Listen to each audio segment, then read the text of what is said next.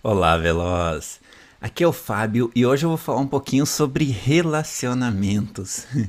É, ontem à noite um médico me chamou, um assinante da Acelera DR, e disse que recém tinha separado e que estava tendo muito problema com os colaboradores da clínica, então ele queria uma ajuda com essa questão dos colaboradores.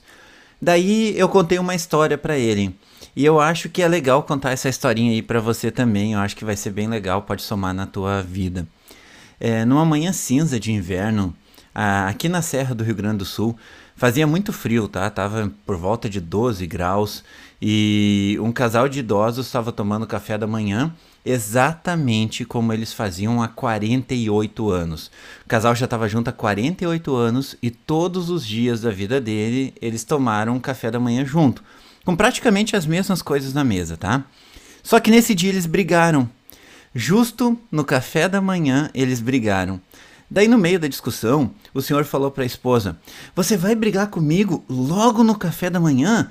Justo no café da manhã, que há 48 anos eu tiro o miolo do pão quentinho e dou para você comer, e eu fico comendo essa casca ruim, essa casca dura do pão. E a senhora, né, a esposa dele, diz: O que tu tá dizendo? Faz 48 anos que eu como essa droga de miolo do pão, sendo que o que eu mais gosto é a casquinha, que é super crocante e bem gostosa. Eu nunca reclamei contigo, eu sempre te deixei comer a melhor parte.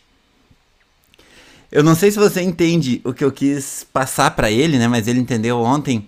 O casal passou 48 anos, ele comendo a casca do pão que ele não gostava e ela comendo o miolo do pão que ela não gostava só para um satisfazer o outro, mas eles não tiveram comunicação. Eles achavam que eles estavam agradando, mas na verdade eles estavam se desagradando para agradar o outro.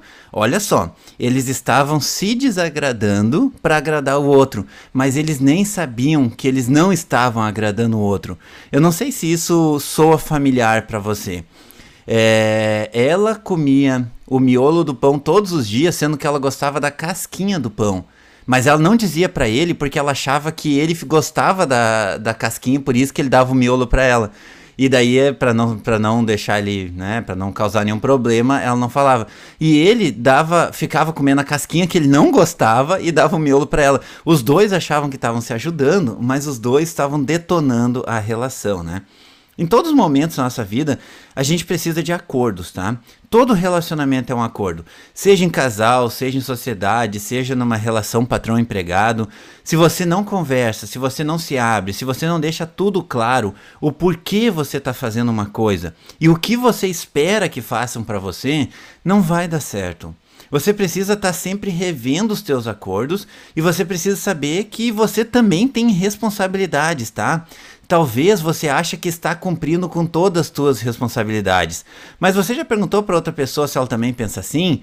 Quantas vezes você está dando o miolo do pão, que é a parte que você mais gosta, para outra pessoa, e a outra pessoa está insatisfeita, porque não era isso que ela queria, né? Eu vejo muitos médicos falando que todos os meses dão um monte de comissão para os colaboradores, e mesmo assim eles não vendem para a clínica. Mas você já se perguntou se eles querem mesmo ganhar essas comissões todas? Você já perguntou se é somente o dinheiro que está motivando eles?